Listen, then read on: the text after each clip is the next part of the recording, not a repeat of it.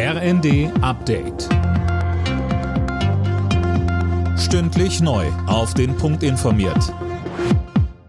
Ich bin Johannes Schmidt. Guten Morgen.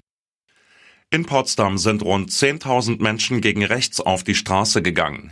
Mit dabei Kanzler Scholz und Außenministerin Baerbock, die in Potsdam wohnen. Daniel Bornberg berichtet. Der Potsdamer Oberbürgermeister hatte zu der Demo aufgerufen, nachdem ein Geheimtreffen von AfD-Politikern mit bekannten Rechtsextremen publik geworden war. Das hatte im November in Potsdam stattgefunden. Bei dem Treffen ging es darum, wie Millionen Migranten und Deutsche mit Migrationshintergrund aus dem Land gedrängt werden könnten. Aus diesem Grund gab es auch Demos in anderen anderen deutschen Städten, etwa in Berlin, Dresden und Kiel. In Berlin steht heute eine Großdemo von Bauern aus ganz Deutschland an, der vorläufige Höhepunkt ihrer Proteste. Tausende Landwirte werden in der Hauptstadt erwartet. Außerdem wollen die Chefs der Ampelfraktionen heute mit den Bauernverbänden sprechen. Das Wahljahr in den USA nimmt heute richtig Fahrt auf. Im Bundesstaat Iowa stehen die Vorwahlen der Republikaner an.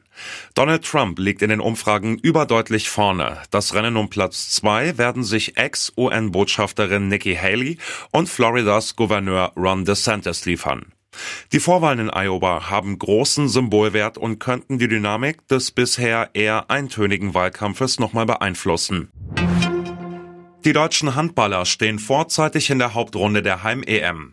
Sie gewannen auch ihr zweites Vorrundenspiel deutlich mit 34 zu 25 gegen Nordmazedonien. Das dritte Gruppenspiel findet morgen Abend statt. Gegner ist Frankreich.